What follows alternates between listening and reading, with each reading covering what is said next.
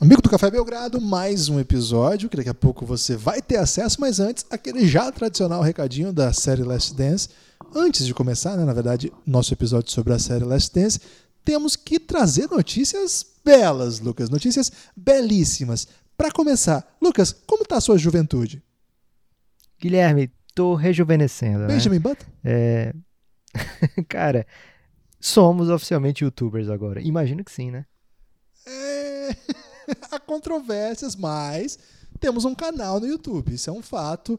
A gente não mostrou a carinha lá ainda, Lucas. Por isso que a gente não é youtuber ainda. Ok, mas a gente tem um podcast que talvez não faça parte do, do cotidiano do, da pessoa que consome YouTube, mas a gente tem um podcast que só você só vai achar no YouTube do Café Isso é Belgrado, não vai achar aqui no feed. É, se você procurar isso, você vai ver que o último episódio que está aqui no feed é o Last Dance com o João e com o Biratã. Não vai ter aí o Belgrade Madness 2007 versus 2009, o jogo mais esperado, o confronto mais esperado aí do primeiro round, e foi daqueles, né, Guilherme? Foi de tirar o fôlego, não vamos dizer aqui quem ganhou, é, mas foi realmente espetacular e tá lá só no YouTube do Café Belgrado. E Guilherme, posso dizer aqui que no momento que a gente está gravando, uma média absurdamente pequena de pessoas ouviram o episódio, né? Tem 250 pessoas que clicaram lá para ouvir esse episódio. É, então, poxa, nossa audiência não está sabendo ou não está querendo, né? Nossa audiência está se negando a tomar um gole dessa fonte da juventude que é entrar no YouTube do Café Belgrado, Guilherme. Então É. a gente tem que fazer esse alerta aqui. Entra lá, gente. Procura Café Belgrado no YouTube. É um projeto que a gente está desenvolvendo de tentar deixar o nosso YouTube mais forte, por isso queremos a sua ajuda lá sim. Dessa moral pra gente. Segue lá, é Café Belgrado. Lá tem todos os nossos conteúdos que a gente tem produzido nos últimos tempos. Você não mudou para Organizações Café Belgrado? Verdade, mas se colocar Café Belgrado já aparece, mas agora é Organizações Café Belgrado. Mas por colocar Café Belgrado é a primeira coisa que vai aparecer já. E aí, Lucas, isso que você falou, acho que é uma coisa importante para ressaltar, né? É um episódio que só tem lá e foi o melhor. Pode falar que foi o melhor? Foi, né? A melhor partida da primeira rodada até agora do Belgrade Madness. Se você gosta do Belgrade Madness, e temos a impressão que sim pelas estatísticas, então você que está ouvindo a gente aí gostou do Belgrade Madness, vai lá ouvir esse confronto 2007 contra 2009, 2007 com Kevin Durant, Al Horford, Mike Conley, Mark Gasol, 2009 com Curry, Harden, Blake Griffin, DeMar DeRozan e grande elenco de parte a parte. Cara, ficou, foi um jogaço, foi muito legal contar essa história, falar desses dois drafts, falar dessas classes. Entra lá no YouTube, Café Belgrado, Belgrade Madness, jogo 4. Só procurar lá no YouTube nosso, você vai ver outras coisas também, mas dê essa moral pra gente, ouve lá. Lucas, outra notícia legal para quem gosta de esporte é o retorno da Bundesliga. Sim, e nós também falamos sobre isso, não é? Caramba, Guilherme, saímos da casinha, hein? Agora o Pingado vai falar de esportes. Nesse momento estamos focados na Bundesliga, que é o que vai ter de mais alto nível do esportivo dos que a gente gosta de acompanhar, né, Guilherme? Então a gente vai falar de futebol lá no Pingado. O Pingado mudou até de logo, Guilherme. Tá belíssimo, a arte de Dave Moura, grande Que abraço homem, pra Dave ele. É, e a gente começou a falar, né? Abriu o coração lá, falamos bastante do futebol alemão como um todo, das nossas experiências, e tá um episódio bem legalzinho de ouvir. Bem legalzinho não, Guilherme, porque a minha humildade evita que eu diga tá espetacular, né? Então eu digo aqui que tá um belo episódio para você ouvir lá. Procura aí, Pingado, é outro feed, não vai misturar aqui com o Café Belgrado. Aqui continua sendo primordialmente NBA, mas o Pingado vai falar de várias coisas, diversas coisas. No momento é Bundesliga. Isso. Esse não, é, esse não é no YouTube, não. Esse é podcast mesmo. Tá aí no seu agrega- agregador favorito, pingado. É, além de contar essas histórias, a gente fez uma espécie de preview dessa primeira rodada. Começa nesse sábado. Vai ter jogo adoidado esse final de semana. Um raro momento do esporte ao vivo aí. Então, se você gosta de esporte, gosta de futebol, dê essa moral pra gente. E gosta do Café Belgrado também. Dê essa moral pra gente. Pingado, episódio sobre a Bundesliga. Essa é uma nova empreitada aí do Café Belgrado disputando aí num terreno que precisa do seu apoio. Então vem com a gente. E além disso, né, Lucas, se a pessoa quiser ter acesso ao conteúdo exclusivo que a gente pro- produz, cafébelgrado.com.br, aí você vai ver muito material, muita série exclusiva, cafébelgrado.com.br, mais de 120 horas de conteúdo só para quem ajuda a gente a tocar esse projeto a partir de R$ 9,00. R$ 9,00 você já tem acesso a tudo que a gente já produziu de áudio, é incrível. É muito barato, R$ reais de verdade, para ter acesso a tudo que você vai ter. Assim que apoiar, você vai receber os arquivos todos, acesso a eles. cafébelgrado.com.br pode ser boleto, pode ser cartão, pode ser PicPay. Se você quiser ainda fazer parte do nosso grupo no Telegram, que é muito legal, muito divertido e tá muito insano nessa, nesses últimos tempos, mesmo sem NBA, tem muito assunto o tempo todo e, e várias várias é, práticas de diversão ali, de entretenimento que a gente tem levado adiante aí a partir do apoio Insider, 20 reais, cafébelgrado.com.br. Lucas, fale aí sobre o Telegram, uma palavra bela sobre o Telegram, uma só. Não vou conseguir falar uma palavra bela apenas, Guilherme, porque eu tenho que dar, mandar um abraço para Bruno Ribeiro, para o Thiago e para o Lucas Monteiro, que entraram recentemente no Telegram, são os mais novos membros aí do nosso grupo lá no Telegram, e eles se sensibilizaram com esse momento pandêmico, né?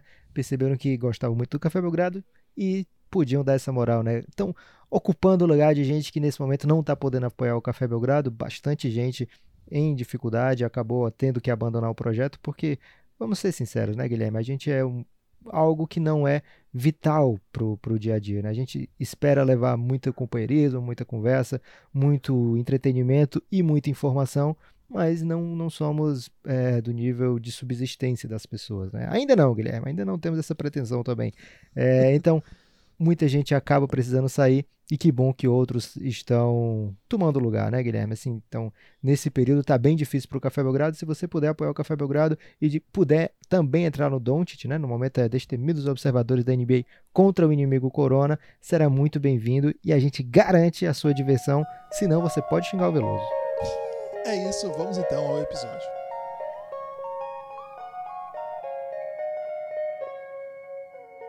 Café Belgrado. Amigo do Café Belgrado, mais um episódio do podcast Café Belgrado, mais um episódio da gente assistindo essa série Last Dance do Netflix. Oitavo episódio, reta final no, na próxima segunda-feira, os dois últimos. É isso, reta final. E Lucas, hoje mais um convidado, um convidado especialíssimo, já esteve aqui no Café Belgrado e foi protagonista de um dos episódios mais incríveis da história desse programa, não é verdade, Lucas? Tudo bem? Olá, Guilherme. Olá, amigos e amigas do Café Belgrado. Tudo isso é verdade. Ele já esteve mais de uma vez aqui no Café Belgrado. O ouvinte a essa hora já sabe, porque a gente vai divulgar bastante usando o nome dele, que vai ser o maior motivo das pessoas clicarem para ouvir esse episódio. E assim, Guilherme, aconteceu de ser o episódio que tem mais basquete na série até agora. Então, calhou da gente trazer aqui um dos caras que eu conheço que mais ama o basquete, mais fala basquete, mais respira basquete. Bugarelli, seja bem-vindo mais uma vez ao Café Belgrado. Beijão para vocês, garotos. Gui, Lucas, obrigado pelo convite. Um prazer retornar. Tava com saudades, né? Sempre a resenha é muito boa, sempre acompanhando o trabalho de vocês. Vou puxar a sardinha para mim. É, o The Last Dance não é só do Netflix, não, produção da ESPN dos Estados Unidos. A ESPN tem feito um trabalho muito legal aí com alguns outros programas, com alguns outros documentários, mas esse aí realmente excedeu as expectativas e está salvando a gente nessa quarentena. Falar de Michael Jordan é falar do maior da história do basquetebol, pelo menos para muitos, né? Ou o maior da história da NBA. Do basquetebol é uma outra conversa. Caramba, já, já começou, começou lançando a brava. Tumultuando, né? Pra quem não sabe, o Buga é o responsável aí pelas legendas do Netflix, né, Buga? Não, não sou não. Não sou não, porque os caras lembram pra caramba, né? não sou não. O Chris Miller, os caras meteram ou não? Foi isso? Foi, teve Chris Miller dessa vez. Teve Chris Miller, pô, tá louco. Não sou responsável não, não brinca comigo não, irmão. me, me, me tira Hoje fora nós... dessa.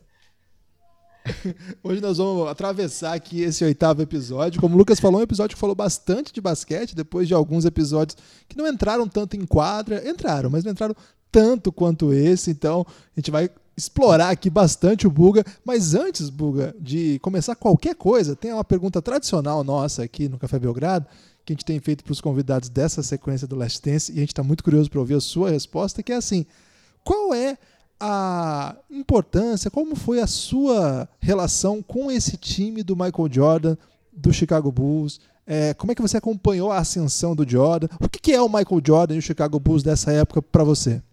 Cara, é um exemplo em diversos aspectos né, de, de ser um time vencedor, de ser um time difícil de ser ultrapassado. É, temido, Eu lembro de. Eu comecei a acompanhar a NBA no final dos anos 80, no período que o Chicago era só o Michael Jordan. Né? Não, não ganhava nada, brigava ali, a gente já viu também no The Last Dance o quanto o Detroit. O Boston ainda já um pouquinho em decadência no final dos anos 80, mas o quanto o Detroit incomodava, incomodou bastante, batendo dentro e fora da quadra. E, e o basquetebol do Detroit também era muito legal de ver, fora essa parte já castigada que vocês também já destacaram bastante.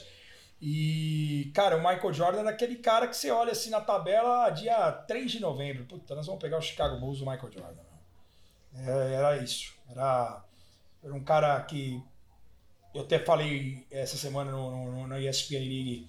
Eu, por exemplo, no momento de, de, de moleque de querer ter brinco, por exemplo, que acho que todo, todo cara passa por esse. Ah, quer, quer fazer algo diferente para dar uma causada na família tal Cara, o brinco de, de brilhante, de argolinha na orelha esquerda do Michael era o que mais me chamava a atenção, justamente por ele ser um cara bonito, bem sucedido, bem vestido, elegante, é, o melhor na profissão. E, pô, fazer um cara no Brasil, do outro lado do mundo, que nunca imaginou conhecê-lo ou vê-lo ou tocá-lo, como aconteceu no All-Star de 98, é, pô, fazer um cara usar brinco, né, que não tem nada a ver com o basquete, olha como o cara ultrapassa, né?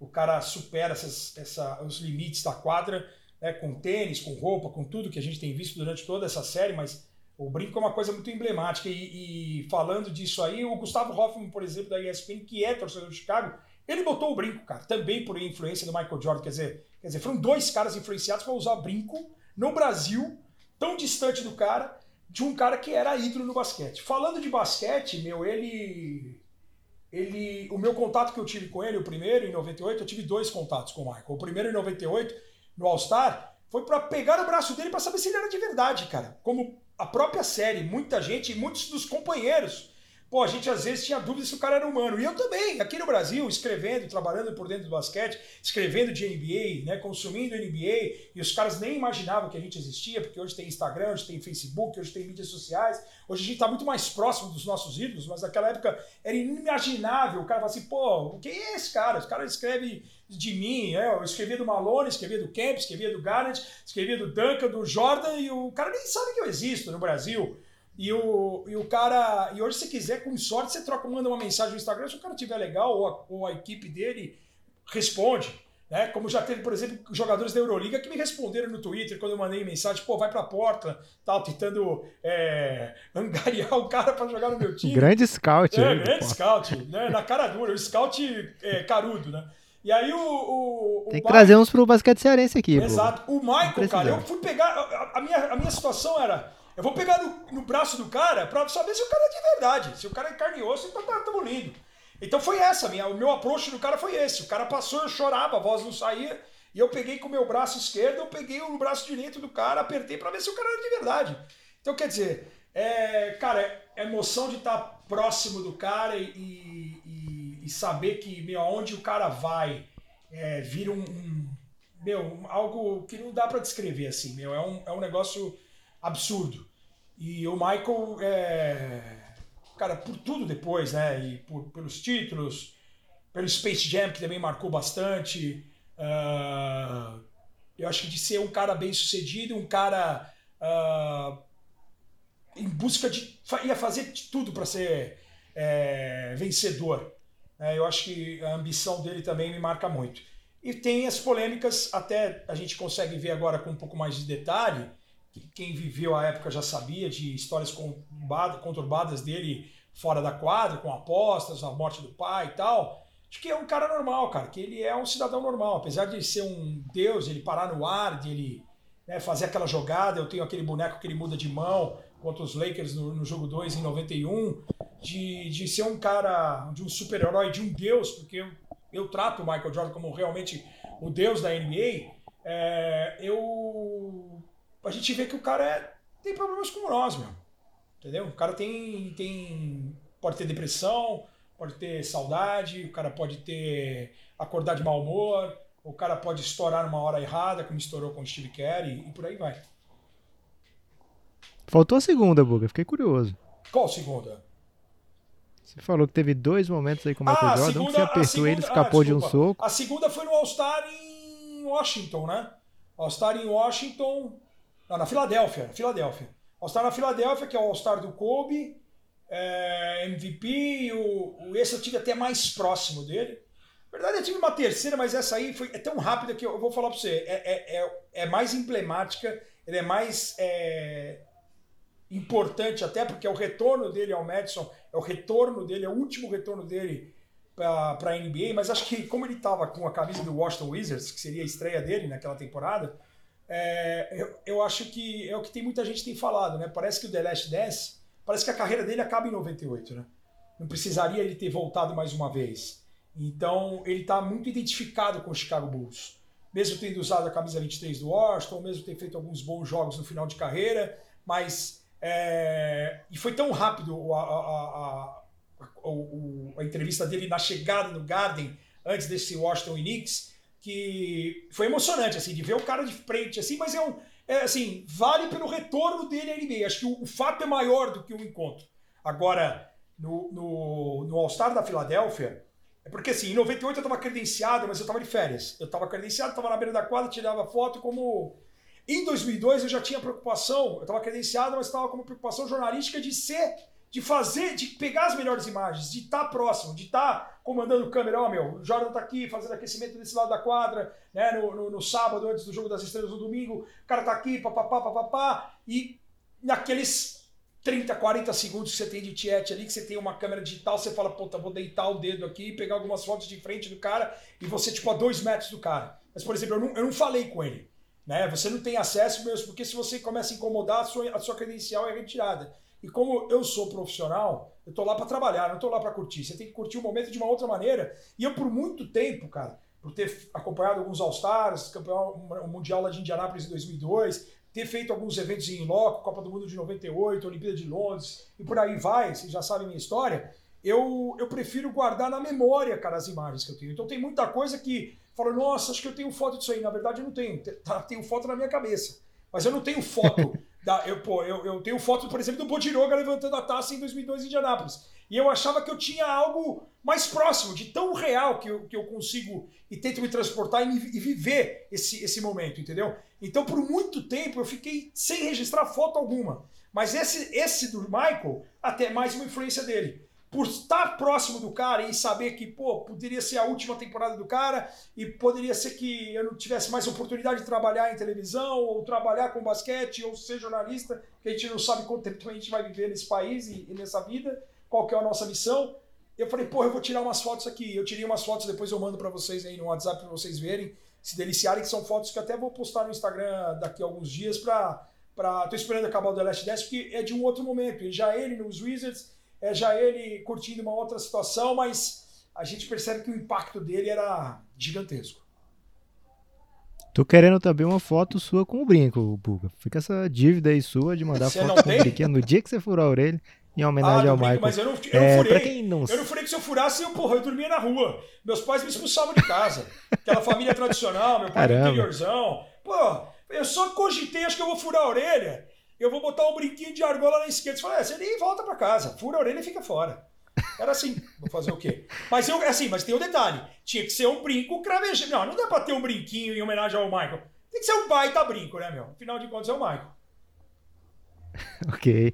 É, faltou aí talvez um pouco de visão, tino comercial para o Michael Jordan. Né? Fez o Air Jordan, podia ter o Ear Jordan Exato. também, né? Para as orelhas aí, mundo afora.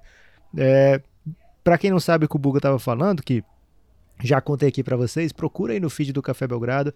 Os primeiros episódios que o Buga participa aqui são dois que a gente gravou logo em sequência, se não me engano, de fevereiro de 2018. O Buga, cara, foi demais aqueles episódios ali. O Buga é considerado o pai do curling no Brasil. Guilherme, por onde é que a gente começa o episódio agora?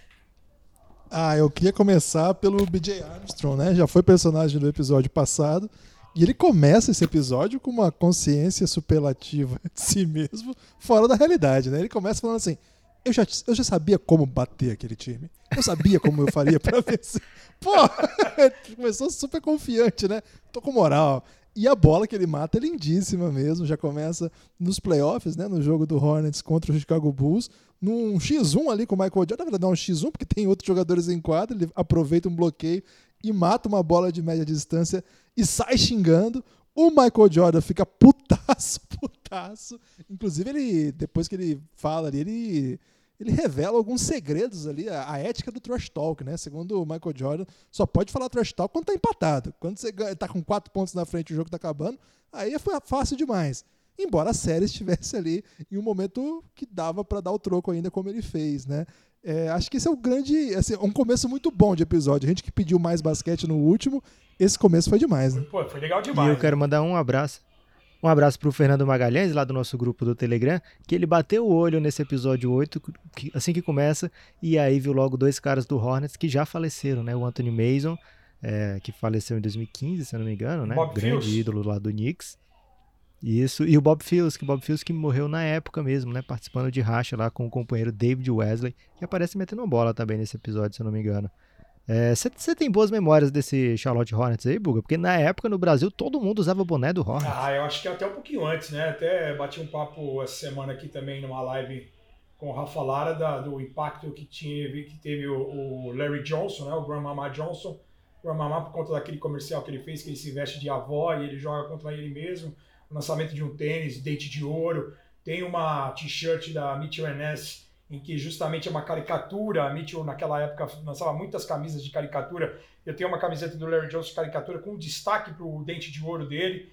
Pô, e o Larry Johnson ele marcou época, assim, ele ajudou demais a, a- o consumo da, da- do, do Charlotte Hornets aqui no Brasil. Dava para até duelar com o Chicago nos produtos, porque o Jordan tinha esse impacto muito grande. Los Angeles Lakers e Boston sempre com, com torcidas gigantescas em qualquer lugar do planeta, mas o Charlotte até pela, pela logomarca, né, pelas cores, pela novidade, o Charlotte é do final dos anos 80, a franquia. Você tem o Larry Johnson, número um do draft, um cara que tinha sido campeão universitário, e o cara que era muito agressivo, a cesta era de muita força, de muita versatilidade, tinha meia distância. Final de carreira em Nova York tem aquela bola fantástica contra o Reggie Miller, contra o Indiana do Reggie Miller, que ele faz e mata a bola de três e faz o L, o Garden cai, a cesta e a falta, e ele depois vai lá e mata o lance livre. Então o Larry Johnson é um dos grandes ídolos meus, e ele tem um impacto do Charlotte, quer dizer, o Charlotte já tem esse, essa- esse consumo antes com ele, com Alonso Mourning, com Muggsy Bogues. E aí sim, aquela época ainda, você tinha Glenn Rice, se não me engano, no, no Charlotte. O Charlotte era, era um time.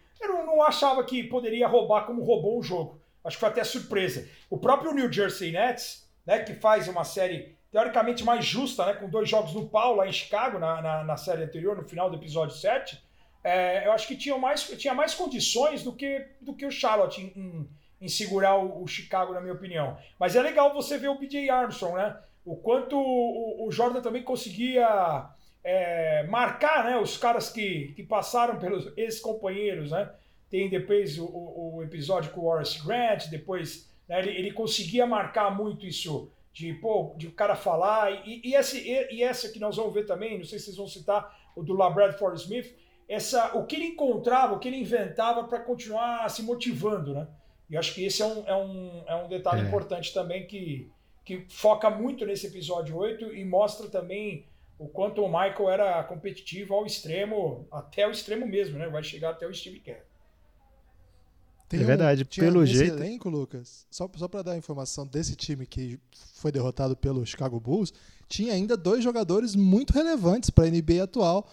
É, Vlad Divac, que hoje aí é GM do Sacramento Kings, estava em quadra naquela série, e Del Curry, um dos homens muito importantes para NBA do nosso tempo, por conta aí do, do seu filho, mas estava lá também.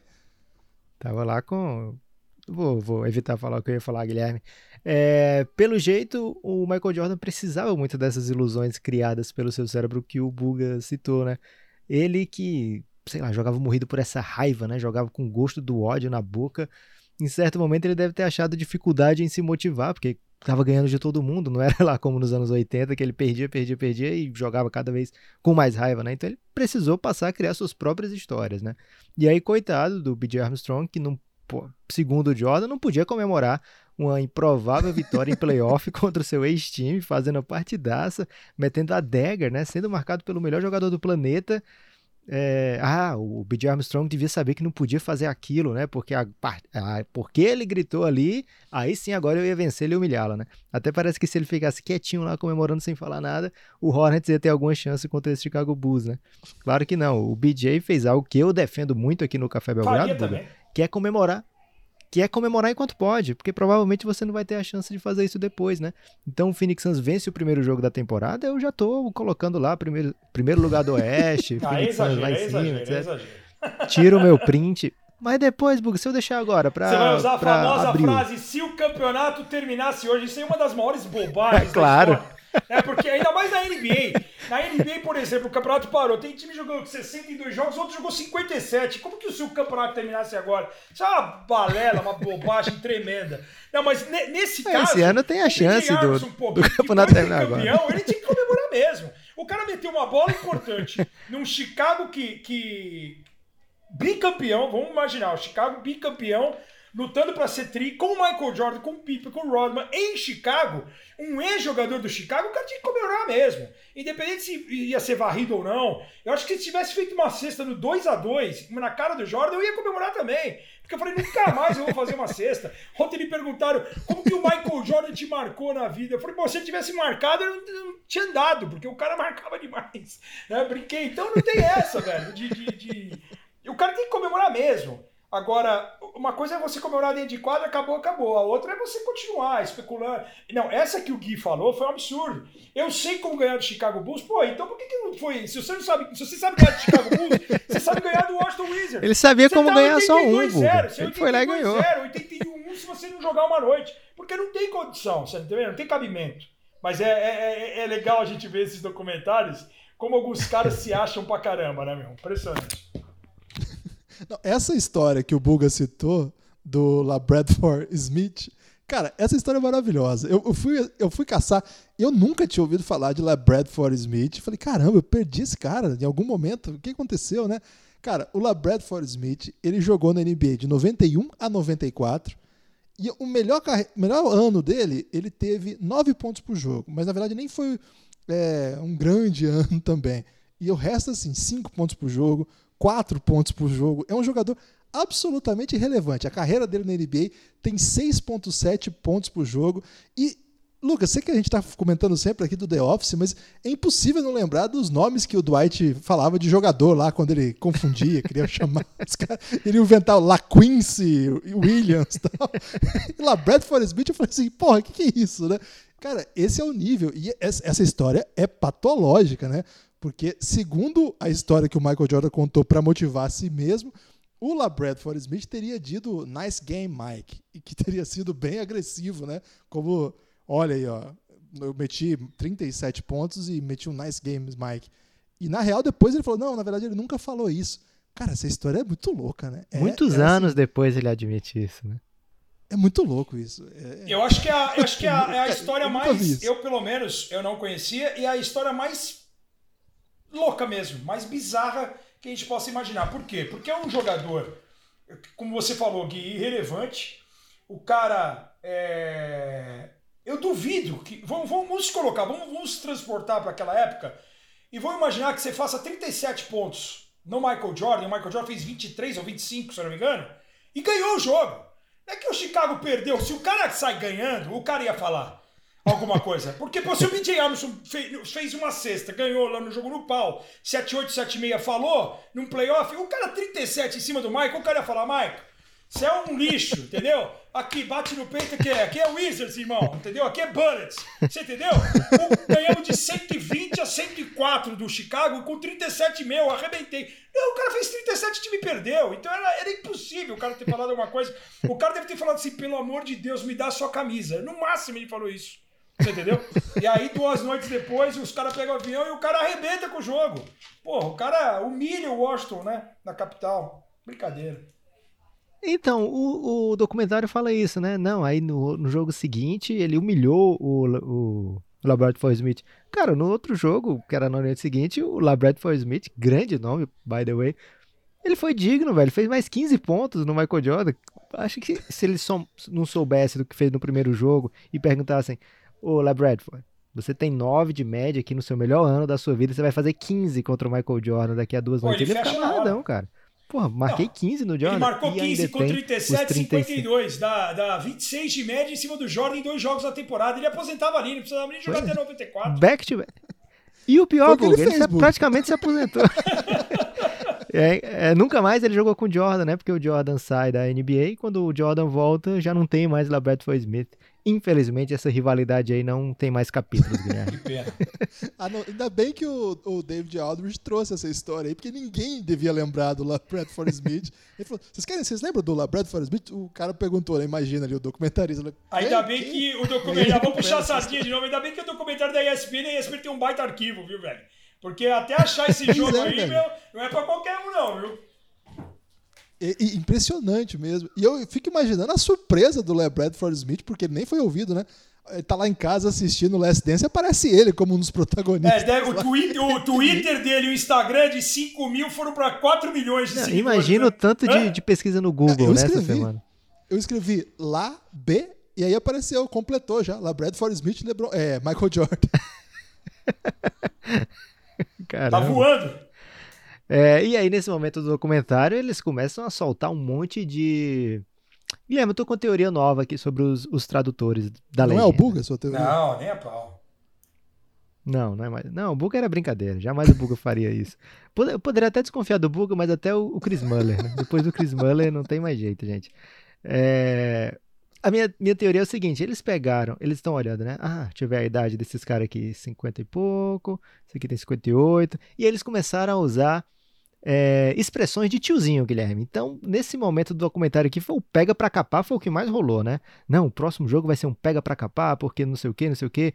E aí o bicho vai pegar, eu, caramba, velho, que demais essas, essas, essas expressões que estão usando aqui na legenda. É grande momento aí dos tiozinhos e suas expressões que estão aparecendo é, com força, né? E aí o documentário segue para o resto da série contra o Hornets, que realmente não deu jogo, né? E não deveria dar. Então o B.J. Armstrong mais uma vez mostrou que estava certo ao comemorar quando podia. E nesse momento tem o corte de 98 para 95, que é a hora que o Jordan vai voltar, né? Você lembra, Buga, de como você recebeu essa notícia? É, porque você já acompanhava a NBA há bastante tempo, né? Você já trabalhava com a NBA já? Ou só era fã mesmo? Comecei a 95? trabalhar na TV Bandeirantes em janeiro de 95. E Pô, então você peguei pegou a volta, do eu lembro Jordan. da né? comoção na Band no domingo, Indiana e Chicago, cara. É uma loucura. Loucura. Loucura. Do cara voltar. Passou aquele jogo? Conta É. aí pra gente. Aquele jogo passou pro Brasil? Passou. Passou no Brasil. A Band abriu pro jogo. Abriu, abriu um, uma, uma, uma- um espaço na grade. pra Espaço na grade?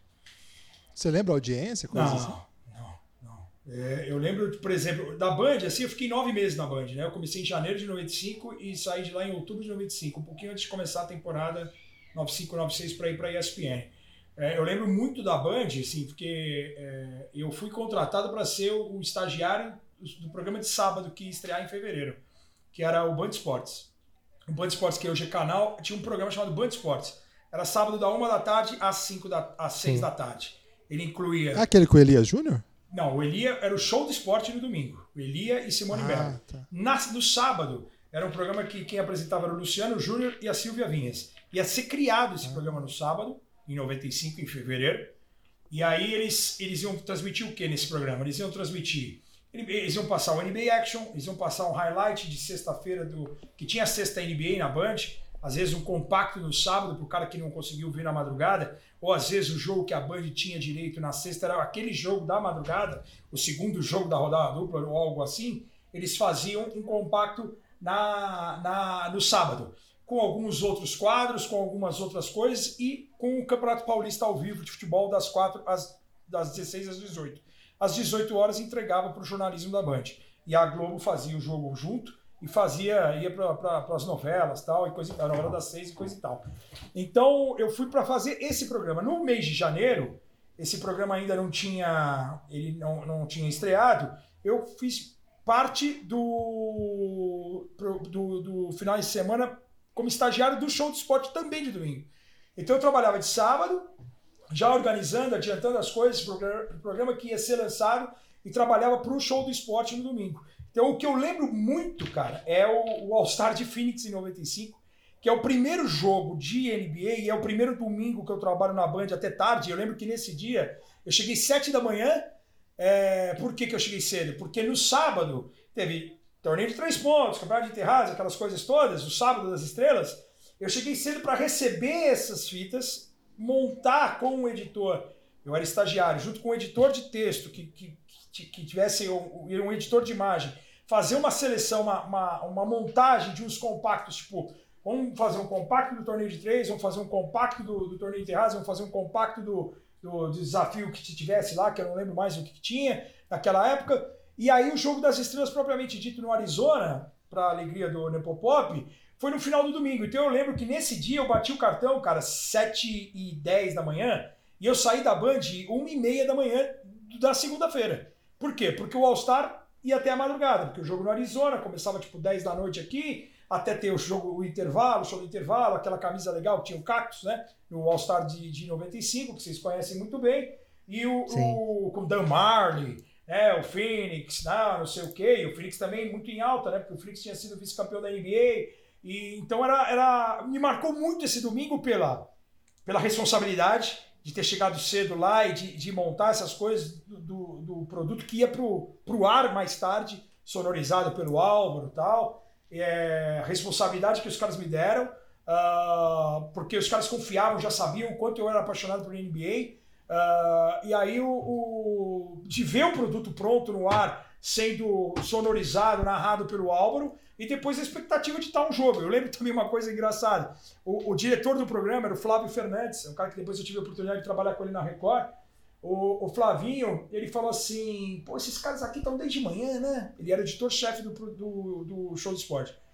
Pô, o, o Fulano falou assim o nome de alguém ali que eu não lembro. Tinha o McDonald's ali perto da, da, da, da Band. E falou: Meu, Traz Big Mac pra todo mundo. Meu, acho que o cara comprou uns 40 Big Macs. Sabe qual era o meu salário? Meu salário era 70 centavos por hora. Nesse dia, foi o dia que eu mais ganhei. Então, se você for pegar 7 da manhã, 1 e meia da manhã, faz a conta, quanto que foi o salário do Buga naquele dia. Eu lembro que no mês de fevereiro, o mês do All-Star, por conta desse, desse estouro, o meu maior salário na Band, 123 reais no mês. A minha faculdade era 298, ou seja, se eu não tivesse um pai para me ajudar para conseguir pagar a faculdade, eu não conseguiria é, é, ter feito a FAAP no mesmo período que eu estava na Band. Então, é uma curiosidade que eu lembro bastante assim, é Out, The Last Dance, Out, Jordan, mas é, é, é, uma história da época da Band, e eu lembro da Band de uma comoção mesmo, puta, nós vamos, nós vamos passar o Jordan, Jordan com 45, e não sei o que, caramba, tal, não sei o que, era a camisa que o cara usava no beisebol. Não tinha essa. Ele falou agora lá, eu não sabia também, que ele, ele não quis usar a 23 porque ele não queria que o pai dele visse o, o ele enquadra com a, sem ser é, se, com ele usando o, ele, ele queria que o pai tivesse a, a, a, lembrança, todos os jogos que o pai viu, ele com a 23. Né, e como o pai tinha falecido. E depois tem a provocação. A provocação eu lembro bem uh, do Nick Anderson e, e, e, depois deu no que deu. Deve ser uma raiva, né? Deve ser uma, uma rusga, né? Que o Jordan deve ter botado pro cara. Porra, você vai brincar comigo, vocês vão me eliminar, mas depois você vai errar os lances livres e, meu, ó, tua carreira vai pro espaço. E foi, né? O cara, o pai de santo que, que cuida da carreira do Jordan lá é forte, hein? e aí é, é, curioso que, Guilherme, você vai lembrar, né? No, no episódio anterior, o B.J. Armstrong, ele não conseguiu nem responder assim que o Jordan era um cara legal, né? Perguntando para ele. E aí o Jordan era um cara legal e ele, cara, não dava para ele ter sido, né? E olha que curioso, né? Mesmo o B.J. Armstrong nem achando o Jordan um cara tão legal assim, mesmo assim foi o cara que o Jordan procurou meio que para mediar ali a sua volta aos treinos, né, para o Chicago Bulls. Ele conta, né, que marcaram de se encontrar e tal. E depois começou a, a voltar aos pouquinhos ao treino do Bulls até que finalmente volta. É... Cara, que, que personagem Michael Jordan, né? Pois é, o cara é, é impressionante. Primeiro, é impressionante o simples fato de alguém jogar na elite de duas modalidades. Né? Esse é um ponto já. A gente conversou bastante sobre isso aqui no episódio passado com o Bira e com o João, que destrinchamos um pouco o que foi essa carreira do Michael Jordan no beisebol, mas tirando o fato, de, ok, ele não foi uma estrela no beisebol, nem perto disso, mas jogar na elite de duas modalidades já é uma coisa muito grande. Vamos esquecer que ele é o melhor jogador de basquete da história, mas só isso já é muito grande. Aí o fato de que ele faça isso, vai para uma e volta para outra, e assim, depois de passar um ano e meio longe, treinando outros metros, acho que eles mostraram bem isso. E mesmo assim, nessas condições todas, ele vem e manda 55 no Knicks, no Madison Square Garden, e joga uma série de playoff, uma série dura. O time fez foi uma grande, uma grande série contra o Orlando Magic, aquela que o, o Bulls perde é, é muito, é assim, é muito, eu fiquei muito impressionado com esse ponto, assim, que eu acho que como é o Michael Jordan, a gente meio que leva de onda, né? Ah, também é o Michael Jordan, pô. Mas é isso, né? Olha, olha o tamanho disso. Isso aqui é, ele não fez a pré-temporada, ele de repente por conta lá da greve, que até o Billy explicou pra gente, eu não sabia que ia ter já no episódio 8, mas quem quiser falar, é, ouvir mais sobre isso, volta aí pro episódio 7 que o Billy explica legal pra gente. Cara, Esse ponto para mim é muito impressionante, né?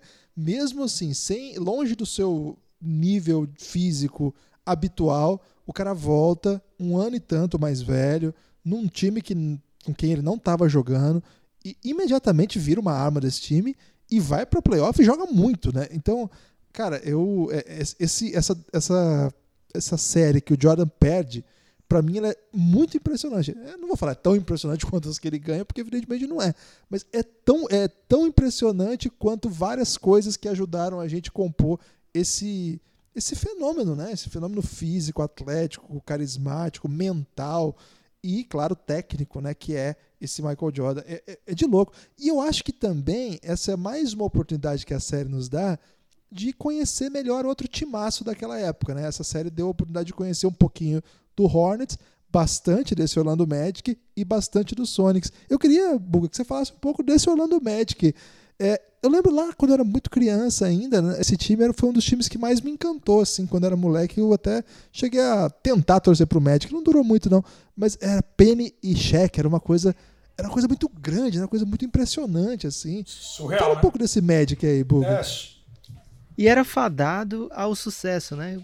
Como é que se explica, Buga, é, não ter rolado? É curioso isso aí, né? Porque, cara, o, o Shaq, ele foi um cara dominante. Eu costumo falar que se o Shaquille não tivesse cuidado é, fisicamente, ele poderia ser o maior jogador da história. É, era impressionante, era impressionante. E se você for pensar, era um, era um modelo de jogo que estava até à frente do tempo, porque é, é óbvio que a NBA sempre foi dominada pelos grandes, né? Tanto que tem no The Last Dance mesmo o, o GM do Chicago, e aí o cara tirou, o cara limpou todo o meu, meu, meu último rancor, meu, meu último ódio, meu último, minha última frustração, falando que se o Chicago fosse um do draft, eles iam draftar o Lajoão, porque ele era o jogador mais completo. O Lajoão tinha três finais de NCAA, né, tinha sido o melhor jogador do. E não era o Jordan. O Jordan foi muito bem em 82, mas depois ele não foi é, protagonista em dois anos seguidos em North Carolina. Então, cara, era uma época sempre foi dominada, a NBA sempre foi dominada por gigantes. O Michael Jordan vem para causar todo esse impacto e ninguém acreditava que um cara com menos de dois metros pudesse fazer o que fez. E o Shaq, cara, eu lembro de, de assistir os jogos, falar, meu, vai ser impossível para esse cara, porque é só na bala, né? Aquela imagem que ele quebra, ele ele ele ele, atra, ele é, como que é? aciona o mecanismo lá na, na tabela lá em Phoenix. E ele quebra né, a tabela em Nova Jersey, em Middlelands. Meu, aquilo ali eu falei, cara, esse cara puta, vai acabar com a liga, meu, esse cara vai destruir. E era um esquema assim, meu, bola no, no, no, no post do cheque. Você dobrava no cara, ele fazia o passe. Passe pro Anderson, pro Scott, pro Hardaway, rodava. O Hardaway, um gênio. Uma pena que as lesões, o Nepopop pode falar até com mais propriedade, porque ele jogou no time dele depois. As lesões acabaram com um cara que tinha tudo para ser muito grande na NBA. Por conta da versatilidade, por conta da dúvida que ele causava, ele tinha meia distância, ele tinha infiltração. Então, quando a bola, a bola do, dobrada no cheque, tem alguém livre. Então aí você tem a experiência de um Wallace Grant e um cara brigador em rebotes, um cara para fazer um serviço fundamental para jogar ao lado do cheque, porque a gente sabe que vai ter esse, esse tipo de bola por conta da artilharia pesada. O Nick Anderson matava muita bola. O Dennis Scott nem se fala. O Penny Hardaway criava essa dúvida no adversário. Cara, era um time que mesmo sem profundidade de banco, que eu lembro que tinha uns brancão, né? Tipo Greg Kite teve, teve uma época, né? Tinha uns caras meio perdidos no banco do Orlando, mas tinham caras bons, por exemplo, o Anthony Bowie estava no banco, depois jogou no Euro, nos Alguires, foi campeão, se não me engano, com os Alguires da Euroliga. Então você tinha algumas outras peças que davam para ajudar ali, justamente num momento que o Anderson tá com três faltas, com, com, com o Harden para descansar um pouquinho. Tinha o Tree Rollins, o veteraníssimo Tree Rollins, que tinha jogado com o Shaq em, LSU. Ou seja, tinha alguns caras que podiam ajudar em alguns momentos e o Shaq era muito dominante. Cara, se não dobrasse no Shaq, o trabalho de peça que ele tinha fininho, do jeito que ele era, ele ia pra dunk em todas. E o Shaq, se tivesse 70% de lance livre, ele teria 40 mil pontos na carreira. Ele seria um monstro. Eu acho que é, o ego, né? Isso a gente viu depois naquele especial do, do, do Orlando Magic, né? Do Penny com o Shaq, em que o Shaq ficou muito chateado. A culpa foi total do Orlando. O Orlando que teve essa sorte, né? Porque é uma época que você sempre draftou por necessidade. Aí explica até o Sam Bowie ter ido pro Portland, não o Jordan. Porque o Portland realmente não precisa. Essa frase é absurda, mas o Portland não precisava do Jordan, isso é fato. Não precisava. E não precisava, porque ninguém sabia que o cara ia se tornar o que se tornou. Agora, o, o, o Hardaway, ele cai como uma luva naquela troca pelo Chris Webber. Eles draftaram o Chris Webber sem a necessidade de ter um cara dominante, porque eles já tinham o Shaquille O'Neal. E aí eles trocam e se constrói a franquia a longo prazo com várias escolhas de draft de primeira rodada. Então, a dupla tinha tudo para dar certo. Se o Orlando tivesse botado a mão no bolso, o Alonso Mori recebeu o máximo do Charlotte, o fulano recebeu o máximo do tal... Se falasse pro cheque, meu, é o cheque, cara, vamos pagar o cara. Não. E aí, meu, tem todo o envolvimento. Deu, pô, o cara quer ir para Los Angeles, o cheque gosta de, de estrelato, o cara gosta de holofote. E aí é difícil segurar o cara. Eu acho que é, é, é nítido que se o cheque tivesse ficado, o Orlando Magic seria sem dúvida nenhuma, o maior páreo para esse Chicago Bulls, apesar do Rodman ter feito uma série fantástica, a mais lá na frente, mas é, é... aí mostra também a importância do Rodman nesse, nesse segundo tricampeonato, que para mim é fundamental. Eu cravo que sem o Rodman não adianta, não ia ser campeão nunca. Os caras iam segurar o Malone, Kemp, Brikolski, não ia segurar, porque é, é, o Garrafão sempre foi um, um, um, um lugar muito é, castigado pelo Chicago o Portland com Kevin Duckworth, que era pesadão às vezes, ele levava vantagem, mas com Buck Williams no post, com Jeremy Kersey agressivo à sexta, causava dano às vezes no Bulls, cara. E é só você ver o Detroit, James Edwards, Bill Sally, é, John Sally, é, Rick Mahorn, Bill Lambier, Dennis Rodman, olha cara, quantos caras grandes você tinha ali para castigar, para pegar rebote, para deixar os caras chutarem. Então, voltando ao Orlando, cheque dobrando no cara, vai rodar essa bola. Você podendo os caras chutar à vontade de três, ou de meia, ou de longa distância, ou long two shot, com o Horace Grant brigando no rebote, o próprio cheque brigando pelo rebote. Então, cara, é, eu acho que se o cheque fica em Orlando, o Chicago nunca teve um pivô para segurar o cheque. E eu tenho certeza, aí é uma outra polêmica, é um negócio que vai ficar é, na história, vai ficar puta no vazio, e, e, e é, um, é um, até um negócio para vocês, se vocês já não falaram. Se o Houston Rockets, se o Jordan não para, se o Chicago ia ser campeão contra o Houston 94-95, o Houston Rockets era uma pedra no sapato dos Bulls nessa época por conta do Lajoão. Ah, ninguém marcou o Lajoão e quem marca o Jordan? Sim, mas o, o, impacto do Jordan no Houston era menor do que o impacto do Lajoão em Chicago. Porque o Chicago não, Bill Cartwright velho, Luke Longley, Bill Wennington, é, Cliff Levingston, é, ninguém ia segurar Stacey King, ninguém segurava o Olajuwon. Como não segurava, é só pegar os jogos de temporada regular ali, que era jogo no pau, era jogo no pau. Ah, o Jordan fazia 24, o Olajuwon fazia 24, mas e o restante? O redor. Eu lembro de uma dunk, uma cravada do Horry na cabeça do Scott Pippen, que é sensacional. Então eu acho que esse, esse, esse duelo vai ficar na, no si. se. Será que se o Jordan aposenta, não aposenta, se o Chicago seria octacampeão? Eu acho que o Houston mesmo passando esses percalços, ah, o time foi o sexto, cabeça de chave, pô, passou maus momentos contra a Phoenix, passou maus momentos contra Seattle, passou maus momentos contra o Utah e não sei o quê, mas eu acho que o Houston era um time certo, cara. Era um time da mesma forma desse, desse, desse Orlando. Tanto que atropelou o Orlando na final. Com o mesmo esquema, com muitos armadores chutadores, com um cara dominante no garrafão e para mim o cara mais genial dentro do garrafão. O cheque tá na força. O, o Olajuwon está na, na, no jeito, na inteligência. É, eu acho que seriam os dois maiores pivôs, por exemplo, que eu vi jogar. Eu boto sempre na minha escalação de todos os tempos, dos que eu vi jogar, o Olajuwon na frente do, do por conta é, dessa dominância, dessa inteligência. É, títulos também pesam demais. Uma coisa é você ser campeão no Houston Rockets, a outra é você ser campeão no Los Angeles Lakers e aí com o Los Angeles Lakers muito bem treinado, com muitas armas. Não que o Shaq seja absurdo, menos, longe disso. Eu acho que se o Shaq tivesse ficado em Orlando, seria um grande adversário para o Chicago se quer chegar em finais. Eu acho que o, o, documentário falha mesmo em dizer o que aconteceu com a NBA, né, senhor Jordan? O Houston Rockets é bicampeão e sequer é citado no documentário. É, só para ilustrar um pouco o que o Buga falou, Guilherme, é, eu até achei que o, o, Houston ia, ia pintar em algum momento no documentário. É, no, entre 91 e 93, os anos do tricampeonato do Jordan, o Houston jogou seis vezes contra o Jordan, ganhou cinco, né? Porque realmente não tinha quem parasse o Akin Olajuwon lá no, no poste baixo. Mas daí, da eliminação, vem, acho que o momento mais Jordan da, do episódio, né? Que o Jordan é eliminado e fala: agora, a partir de amanhã eu quero treinar, né? Fala pro Tim Groover, agora eu vou treinar. E mesmo com Space Jam rolando, eles fazem o Jordan Dome e tem os treinos, lendários treinos do Jordan, que só perdem para os treinos do Dream Team, né? Que também estão no documentário. Que são lá no, na sede, né? Lá em Los Angeles, e depois virou meio tradição, né? O pessoal se, é, se, da NBA se reúne em Los Angeles nas, no, na off-season e faz muito pick-up game, né? Muito rachão.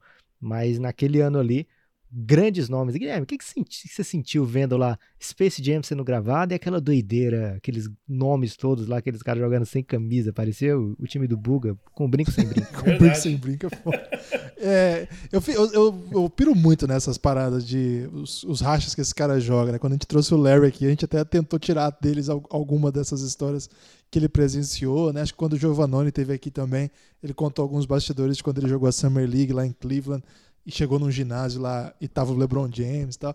Então deve ser muito louco, né? Uns rachas com esses caras assim. É, acho que ali mostra um pouco até a força do Michael Jordan, mas eu acho muito louco uma quadra no meio do estúdio da Warner Bros. para construir é, e pro Jordan poder continuar treinando. Faz parte daquela recuperação dele.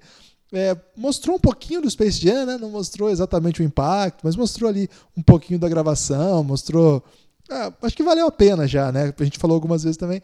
Tá no Netflix disponível o Space Jam, para quem quiser já assistir aí. O ano que vem tem o Space Jam 2 com o LeBron James. Agora, é, logo depois desse momento aí do, do, dos treinos lá em Los Angeles, vem para mim, acho que a parte mais.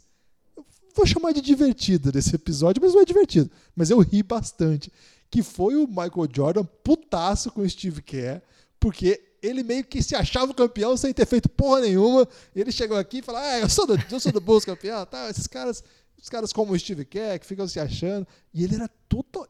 Cara, é muito louco. Ele falando hoje sobre o comportamento do Steve Kerr na época, ele parecia puto ali. Não parecia assim. Ah, naquela época eu fiquei puto. Não, ele tava puto de lembrar aquela, aquela putice retroativa. E ali, aquilo vai se desenvolvendo a um ponto em que acontece um soco, né? O Jordan dá um soco no Steve Kerr, é, dramática, e um soco que de alguma maneira o Steve Kerr falou: Não, foi bom eu tomar um soco aí, porque depois ele começou a me respeitar. Faltou isso aí lá pro Mirotite, Buga, porque teve, tomou um soco, mas as, o Bob Portes. É, mas foi do Bob Portes. Né? É, é, é, é, louco, essa história a gente né, todo mundo já conhecia, mas não com, com essa riqueza de detalhes ou essa sensação de, de putice do Jordan é fantástica, como você destacou, Gui. É, ele só faltou, cara, ele não mentiu, né? Ele só faltou, ele só faltou falar assim, pô, esses brancos que estão aqui agora, porque time tinha muito branco, pô, os caras não ganharam nada. É, não dá para falar o que eu pensei, eu falo depois em off para vocês, mas Pô, não dá, cara. Não dá. Pô, os caras não ganharam nada, meu. Vocês estão achando o quê? Botaram a camisa do. Mesma coisa que o cara jogou agora, jogar agora no Santos, falou assim, pô, eu sou bicampeão do mundo. Meu, quem foi bicampeão do mundo foi o Pelé, cara. Não foi você que tá jogando hoje, né? O Soteudo. Você entendeu? Mas, pô. Soteudo é, tomou é distraído né? agora. É, então, mas, pô, não, eu tô brincando que eu gosto do Soteudo, bom jogador. É mas, porra, você entendeu a, a, a, conotação? E o cara só faltou falar, pô, essa cambada de branco aqui, porque tinha muito branco, né? Eu acho que só faltou esse sobe som no, no, no, no programa, foi muito legal. É, e ele tem com, com razão, cara. E aí, já no, no final do episódio 7, que vocês destacaram, é, o, o, eu acho que é o, é o, grande lance. Hoje, a gente sente bastante, porque o mundo tá chato pra caramba, você não pode falar absolutamente nada. É esse negócio de bullying, esse negócio de você pegar pesado, de você chamar na xinja, de querer melhorar, às vezes, você sabe que um funcionário seu, um companheiro de time, se você cobrar o cara, o cara gosta disso, de co ser cobrado e ir para cima. Tem alguns caras, se você sabe, se cobrar, o cara vai afundar e vai subir. O cara vai né, desaparecer do jogo. Então, eu acho que é uma, uma, uma, uma, Por isso que não dá técnico, por exemplo, vir no pedido de tempo e o cara xingar todo mundo. Não, o cara não pode generalizar. Porque às vezes cada um vai, vai receber de uma maneira. É, agora, o que é legal do Jordan, você fala assim, pô, é legal o cara te xingar, enfiar a mão na sua cara? Não, não é. Mas é, o que é legal do Jordan é que ele cobrava os caras que ele sabia, e eu falo isso no ar. O que, o que eu gostei foi isso. Porque eu costumo falar no ar. A gente só cobra do que a gente sabe que pode dar mais. Eu não posso cobrar do, do, de um jogador de fundo de banco que o cara entre e faça 20 pontos por jogo. Mas se o, se o Harden tá apagado, se o LeBron tá apagado, se o Anthony Davis tá apagado, tá sumindo, só tá passando bola, não tá sendo agressivo, eu posso cobrar do cara porque eu sei que ele pode dar mais. Eu acho que a grande lição do Jordan é essa. O que ele fez com o Scott Burrell, ele sabia, o cara, era, o cara ele falou assim, meu, ele era, ele tinha qualidade.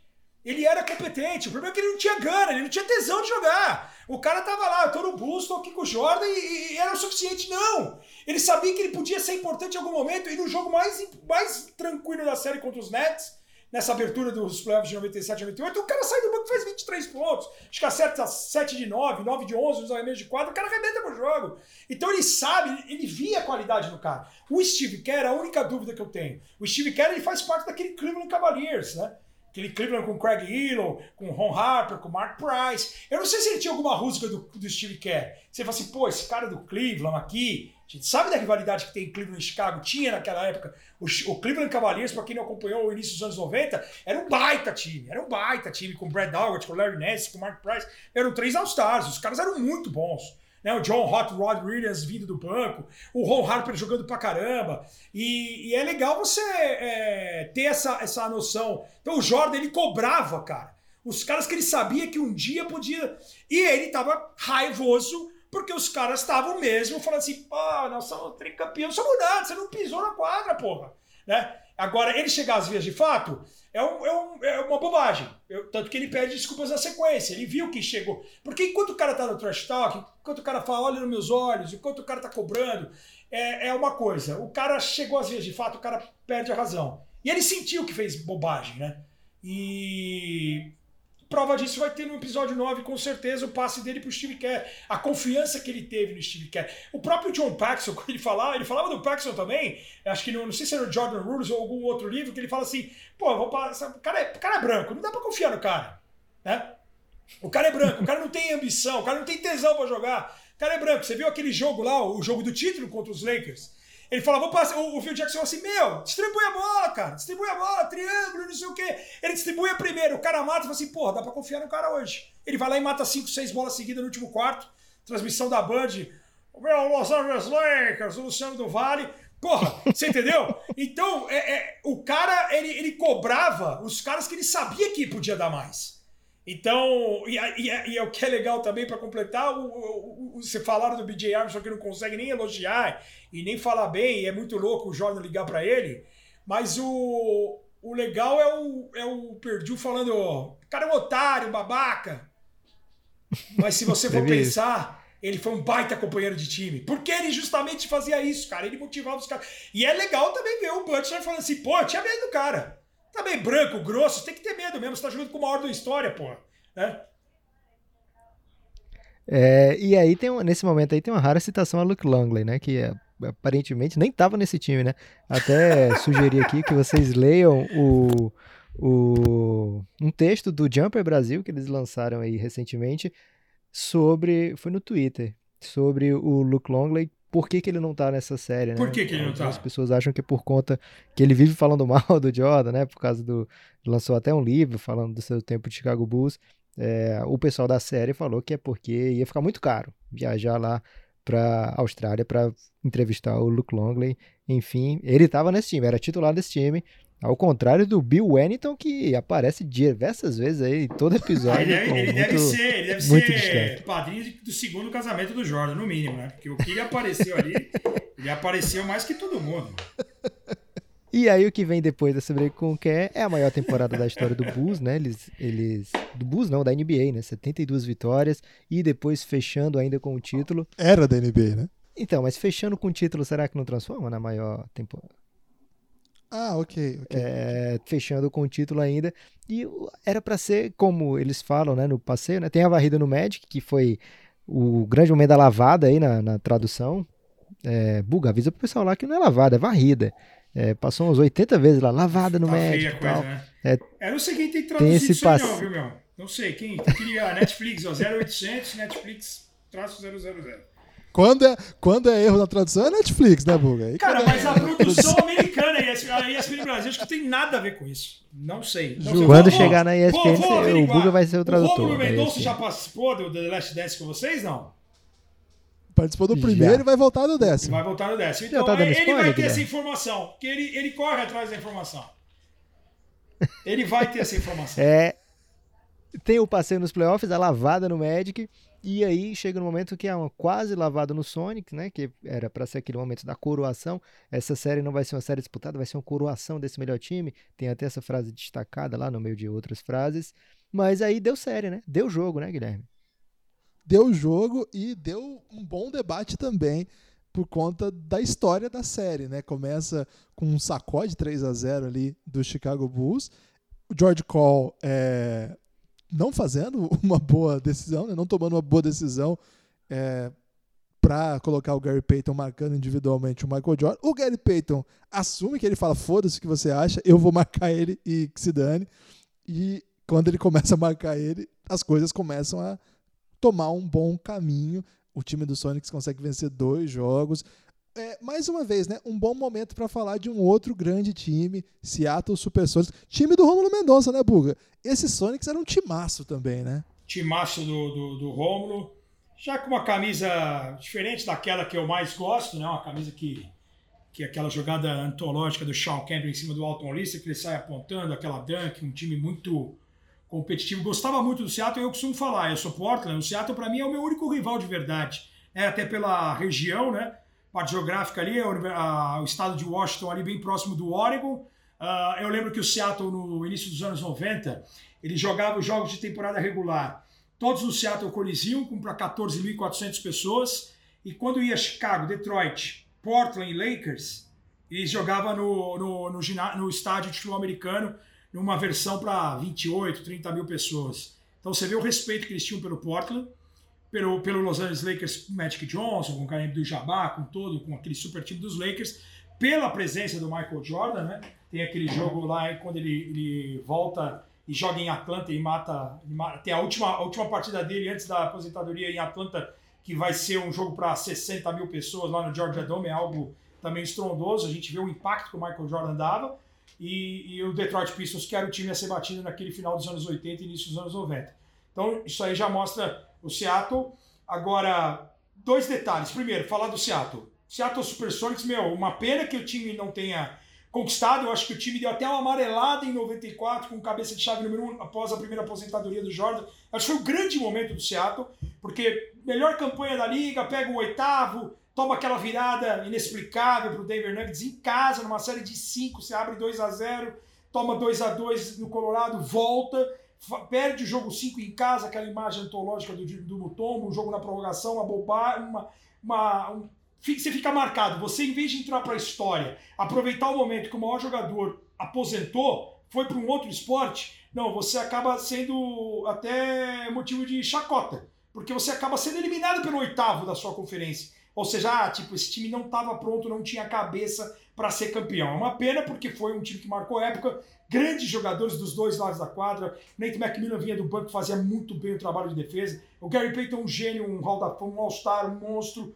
O, defensivamente ele foi fantástico. O Sean Kemp é um cara que roubava muita é, é, a cena por conta das enterradas, das encaradas, do trash talk. Devia ser difícil jogar com o Sean Kemp. Ele é outro que, que engordou, que teve problemas nessa quadra de bebida, de droga. Se tivesse a cabeça no lugar, poderia ter sido maior do que foi.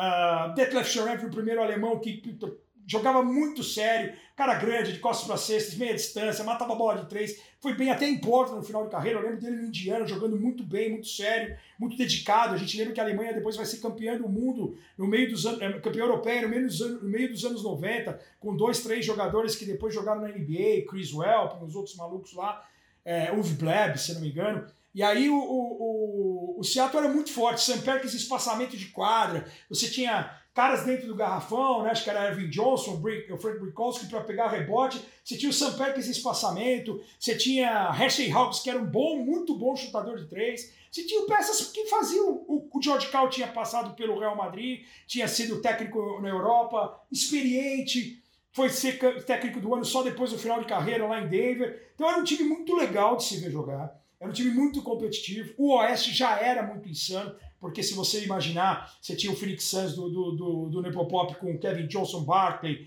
você tinha o Utah Jazz com Stockton Malone, você tinha muitos times competitivos, fortes, com duas, pelo menos duas, três peças importantes, né? você tinha o próprio Houston Rock, o Houston do Olajuwon, e depois do Drexler, então era, um, era um, o pega para capar, como diz lá o, o, GC, que é um absurdo esse, essa tradução, ele, ele, ele já era no Oeste dentro da própria conferência. Tanto que o, o Houston, sexto colocado, acaba sendo campeão né, no ano anterior. Então, é uma loucura. E o Seattle Supersonics, é, aí vem o, o, contraponto que é o que fica, o que ficou no ar, na minha opinião, é, é até uma falta de desrespeito, se quer saber.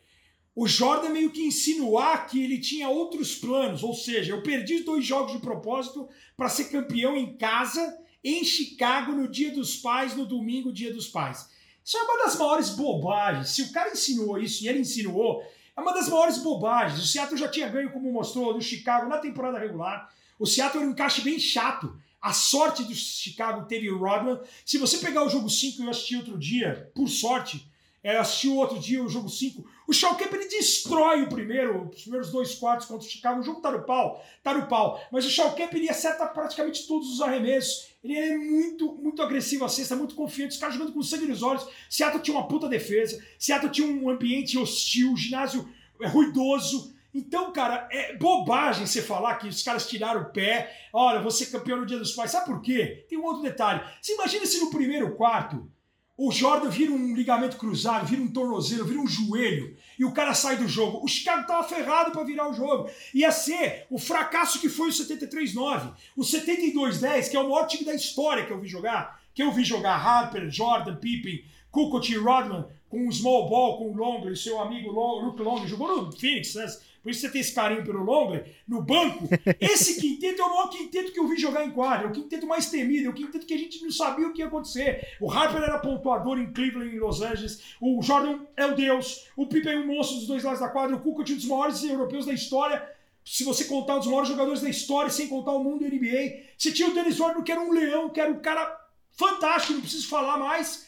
Cara, e aí o 72-10 vira um 4x3 Seattle de virada. E assim, o primeiro time tomou um 3x0, um 4x3. O Seattle ia se sentir vingado de 90, da, da bobagem que fez contra o Denver, porque o cara quis entregar o jogo, entre aspas, para ser campeão no dia dos pais. Porra, eu não, eu não, posso falar o que eu gostaria de falar, mas. É, é... Posso trazer o único Nepal Point que eu, que eu anotei para esse episódio, Guilherme? Não, só só para corroborar com o Buga, só um ponto. É, esse recurso de colocar o Michael Jordan para ver o que o cara falou já tinha sido feito lá com o Isaiah Thomas, né? E o, o Jordan ficou bem puto com o Thomas. E agora com o Gary Payton ele começa a rir, né? Da cara do Gary Payton, assim. E, e ele, essa semana, até o George Call respondeu no Twitter falando assim, bom, se ele não tiver, porque além de falar isso aí, Sim. ele falou assim que é mentira, que ele teve problemas com o Gary Payton, que ele não deu problema nenhum.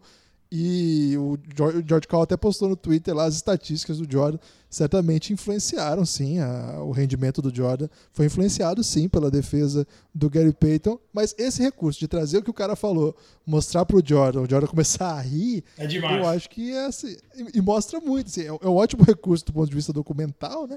Mas ao mesmo tempo mostra que é, de fato, como a gente já falou outras vezes, é um documentário do Jordan, né? Porque assim, aí não volta lá pro Gary Payton e fala, ó, o Jordan riu de você, o que, você tem a dizer para ele? Não, é o que, que fica é o Jordan rindo, né? Mas desculpa, Lucas, Nepopoint. É, eu ia dizer algo nesse, nesse tom aí, Guilherme, que um dos temas desse episódio é, que mais me marcou para mim é algo que foi falado por um dos repórteres no meio de uma montagem de imagens lá e frases meio em tom de piada, tipo, depois que ele joga aquele jogo contra o Indiana Pacers, se não me engano, que ele vai muito mal, o primeiro jogo do retorno do Jordan, as pessoas talvez alguns esperassem que ele ia fazer 60 pontos, 50 pontos, sei lá, e meter o game winner, algo que vem logo na sequência, né? Mas é, um dos repórteres fala, break, tipo, breaking news, Michael Jordan é humano, né? E eu acho que em vários momentos do episódio, é, as raras derrotas do Jordan, né? Por exemplo, ele saindo do beisebol, desistindo daquele sonho, né? Dá para dizer também ali um, um, sinal de humanidade. Ele voltando jogando mal pra caramba contra o Pacers no seu primeiro jogo. A eliminação pro Orlando Magic, com direito a um vacilo dele no jogo 1, né? Que roubam a bola dele. É, o Horace Grant, né? O companheiro barra rival, né? Que já tomou distraído algumas vezes nesse, nesse, nesse episódio, nesse, nesse documentário. É, metendo o dagger da, da classificação, né? Fazendo aquela enterrada da vitória ali é, o momento de derrota dele para suas emoções, quando ele agride o Steve Kerr no treino, e um momento meio cometa Halley, ele admitindo tá errado, né, e pedindo desculpa pro, pro Steve Kerr na sequência. É, nas finais de 96, o Sonics coloca o Gary Payton para marcar e a série muda de cara, né? Mais um sinal assim de, poxa, é humano, né, o Jordan. Acho que ficou uma, uma, construção, Guilherme, muito bonita nesse episódio. Lógico que sempre vai passar pelo crivo do Jordan, como você falou, é um documentário dele, né? Ele sempre tem a última palavra, então, ao invés de deixar-nos com essa humanidade, sempre vem um porém adicional do tipo: não, eu bati no Steve Kerr, mas eu me arrependi, mas foi por causa disso que o time jogou muito bem depois, né? Fomos o melhor time da história, por causa daquele soco lá, não foi em vão.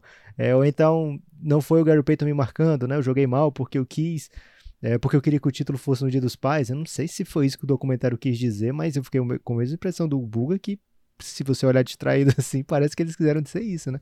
O Jordan, que no primeiro episódio, no segundo episódio, se recusava a perder jogo, né? Queria jogar mesmo oh. machucado, com chance de, de perder a carreira. Não, quero jogar, quero ganhar, né? Tenho essa sede. Ele vai deixar finais, sei lá, não, dois jogos aí da final, perdi, não tem problema nenhum. Mas acho que essa construção de, olhem, o Jordan é humano e mitológico ao mesmo tempo, junto com o fato de ter tanto basquete nesse episódio, transformaram esse Last Dance, né, esse oitavo episódio, no meu favorito até agora. É, é muito bom mesmo. Eu, eu não fiquei exatamente com essa impressão de eu planejei para o Dia dos Pais. Eu fiquei com a impressão de eu não estava tão bem mentalmente, que também seria uma outra desculpa é, para dizer que por isso que talvez ele não tenha ido tão bem. Mas também não cola muito bem, né? Porque, na verdade, o Dia dos Pais seria ainda adiante, a não ser que ele tenha ficado mal a semana toda por conta. Porque a frase ele que tava ele três fala jogos é... muito bem. Ele tava três jogos muito bem, Guilherme. Aí dois jogos ele ficou é, reflexivo não, e depois é, ele é ficou bobagem, bem de novo. Cara, é bobagem. É assim, é, o, o, o, o, vento que bate lá, bem, bate cá. Do mesmo jeito que ele criticou o Isaiah Thomas com razão, porque o Isaiah Thomas ele ficou a vida inteira, né? A, a, eu não vou cumprimentar o Jordan, e hoje depois de 20 e tantos anos, ele vem e fala assim: ah, mas o Boston, quando saiu de quadra, também não me cumprimentou. Então o Jordan até falou assim: ah, o cara é engenheiro de obra pronta, o cara falou agora, né? O cara falou agora, por que, ele não falou isso aí? Isso é desculpa. E é a mesma coisa agora, por que, ele não falou, meu? Por que, ele não falou antes? Ah, não tava legal, tal, não sei o quê. Ele falou assim: eu tinha outros planos. Tinha outros planos, não, foi a narrativa. O cara deve ter sido é, guiado, ou eu espero que ele tenha sido guiado pelo diretor, ou por alguém, falou assim: ó, oh, meu, fala que você você tinha outros planos para poder encaixar o Dia dos Pais e a gente ficar um grande final e uma coisa é, do caramba para fazer a final de 96 e é o título, como o, o coreou, do, do melhor time da história, na minha opinião. Mas, meu, o cara deixar nas entrelinhas, ah, eu tinha outros planos. Né? Ah, o The Glove, ah, o Gary Payton, eu tinha outros planos. O, o, o Larry Payton, o Gary Payton tinha sido seleção de defesa, seleção do campeonato em 98, cara. O, em, em 98, cara, em 98, é. 98 ou 96? Agora eu fiquei na dúvida se 96. ele foi. 90, não, sim, 96 é isso aí, mas eu não lembro se ele foi seleção de defesa em 96 ou 98. Eu acho que naquele ano lá ele tinha sido um dos grandes defensores da liga. Cara, você vai, vai menosprezar o cara. Você vai falar hoje que o Gary Payton, ah, que pô, não foi a marcação dele, é, é, é, é ser muito superior aos outros. É nunca reconhecer. Ele só reconheceu foi um murro na cara, não tem como não reconhecer que o cara fez merda. Você entendeu? É um murro na cara. O Gary Payton foi naquele ano, é, Buga, ele foi o defensor do ano, então, nem só a seleção cara, de defesa. Cara foi defensor foi do ano com 10. Player. Com o quê? Com quantos centímetros a menos que o Jordan? Com 14 centímetros a menos que o Jordan? Tem quanto? 1,85 o Payton? Quanto tem o peito? 1,90? Aqui na ficha tem 1,93 na ficha dele. 5 centímetros é, a menos. Que... É, eu acho que é menos. Com três tênis. É com três tênis. É, com... tá, com três tênis. Pô, um em cima do outro. É um absurdo isso aí, cara. O cara achar que pô, tinha outros planos e ia ser campeão de É aquilo que eu falei. E você destacou bem, Lepopop. Pô, o cara é competitivo, vencedor ao extremo. O cara não gosta de perder nem, no, no nem pra 5 dólares na, na, mesa de poker, que os caras apostavam 5 e ele apostava 500. Duelo de moeda na parede. Duelo de moeda na parede. O cara vai perder dois jogos pra ser campeão dos pais. Ah, meu, vai, vai te catar, velho. Vai te catar, nem a pau. Nem a pau. E aí correndo o risco de romper um ligamento, ou de um Pippen se machucar, de um Rodman se machucar. Que é isso, velho. Agora, legal também precisa ver se é verdade a história do George Cal. Não sei se o George Cal falou do, no restaurante. Porque se foi. Ah, ele falou sim. Ele falou? Ele falou a respeito. Mas ele, ele falou o quê? o seguinte. Então, ele falou assim que antes de começar o playoff, ele falou assim: Eu já conheço o Michael Jordan, eu sei como é que ele faz ele pega qualquer coisa que a gente fala sobre ele, para ele, e faz aquilo virar a motivação dele. Então, o que, que eu instruí a todos os jogadores? Ninguém vai falar um A sobre o Bulls ou sobre o Michael Jordan. E aí eles se encontram e ninguém vai falar com eles. E eles se encontram e ele fala assim: se eu falar com ele, eu vou quebrar aquilo que eu pedi para os jogadores fazerem. Então, em compromisso com o que a gente planejou, eu não vou dar nada pro Michael Jordan. E ele simplesmente não fala, não é que ele ignora, não tem uma cena, mas ele não fala com o Michael Jordan. E aí o Michael Jordan pega o não falar. Agora, a é, questão é, saída, ele, fala, ele subestimou a capacidade do Jordan de inventar coisa. É, não tem saída, não tem o que fazer, né? Pois é. Se Agora, fala, o cara duas, pega. Se não fala, o cara pega. Olha, não falou. Ah, falou. Então, não tem, não tem saída. Né? É o bicho Vou papão. aproveitar seu. É o bicho papão. É, o Johnny, é Johnny King, né? Que é o Kenny Reeves. É o... Qual que é o nome daquele filme do, sei, do Kenny Reeves? Que ele é o bicho papão, os caras que ele mata John todo Wick. mundo. John Wick. John Wick. É o bicho papão. Seria John Wick, o, o Michael Jordan, John Wick do basquetebol mundial? o John Wick é o que tem o Boban, não é? Tem, tem o Boban nesse tem filme, no 2. Mas, mas, o Ken Reeves é o Neo, Buga, que é Matrix aqui. Você vai ficar falando de. de mas John ele é os dois. Aí, não, mas ah, John Wick o Keanu não Reeves pega tem, o tem a, Não, John ele tem a amplitude matou, na atuação dele, Matrix, hein, Ele é a velocidade máxima. Ah, John ele é Keanu Reeves, meu. Ele é o Tok Tok. Vocês já assistiram o Tok Tok? Tok Tok eu não assisti, não. Ah, assisti o duas, duas, é polêmico. Duas mulheres tocam, batem na porta do, do Keanu Reeves uma madrugada chovendo, eles, elas pedem para entrar porque tá chovendo. A gente vai ter que cortar essa parte? Vai ter que cortar, vai ter que cortar, porque é, é, é tarado, é meu. Tá cheio. Deixa eu aproveitar esse rente aí do Buga para perguntar uma coisa, Buga, que até o pessoal lá do Telegram do Café Belgrado mandou te perguntar. Pergunte. Como que você é, reagiu àquele momento do Jordan que ele fica putaço por sequer ser comparado com o Drexler? Mas não é comparado tipo, ah, quem é melhor? Mas assim, estar tá na mesma frase que o Drexler. Como é que você reagiu a isso aí? Não, cara, é, então, é o Jordan, cara. O cara tá acima do bem e do mal. É, agora é fácil falar que depois ganhou tudo. Eu, eu não sei se vocês assistiram o documentário do Sam Bowie, do Big, que tá na, no Watch ESPN. Muito bom. O, muito, o Sam, muito bom. O Sam Bowie, cara, ele teve uma lesão seríssima e uma baita falta de sorte. E o Jordan se machuca antes do Sam Bowie. E chegaram até levantar na época, falando, vocês queriam que a gente adaptasse o Jordan? E é muito fácil, é, é de novo, é o engenheiro de obra pronta. Você falar hoje vendo a reação do Gary Payton, você vendo a reação da Isaiah Thomas, você falar, não, o Drexler, eu acho um absurdo ser comparado ao cara, cara, é, é, ficou marcado isso, por quê? Porque o Drexler foi um, jogava no, no Portland, que foi um time que, teoricamente, desencanou do Jordan, não precisava do Jordan, e não precisava mesmo. E o, o Portland, além do Drexler, tinha o irmão do, do John Paxson, que era o Jim Paxson, que era muito bom jogador. Então, eu acho que a rusga dele não é nem com o Drexler, é com o Portland e é com o Drexler, teoricamente, porque todo mundo falava assim, exatamente como eu estou falando hoje. O, jo o Portland precisava do Jordan? Não precisava. O Portland não precisava do Jordan, porque naquela época você não, não, draftava por teto, você draftava por necessidade. A necessidade do Portland sempre foi de pivô. Tem um outro detalhe importante: o Olajuwon foi companheiro do, do, Drexler em Houston. Os caras fizeram o Fizz na Majama. Se o Olajuwon tivesse ido. Então vamos imaginar, nós perdemos na moeda o, o, a pick 1 para o Houston Rockets. Se o Portland tivesse sido um do draft, o Portland pegaria o Olajuwon, o Chicago não existiria. É ponto, é isso. Porque o Drexler com o Olajuwon naquela época não tinha para ninguém, cara. Não ia ter para ninguém. O Jordan ia ter que montar um puta time pro Chicago poder chegar, cara. Ia ter que montar um puta time pro Chicago poder chegar para passar o Portland. E te digo mais, o Portland em 91, aí não é coisa de torcedor, é só você ver a temporada. Cara que viveu aquela época, eu em 91 tinha 20 anos. A temporada 91, eu costumo falar que o jogo mais triste da minha vida é o jogo 6 das finais do Oeste de 91, que acho que, se não me engano, é 91 a 90, se não me engano, ou 90 a 89, não lembro o placar agora, que o HD já começa a ratear.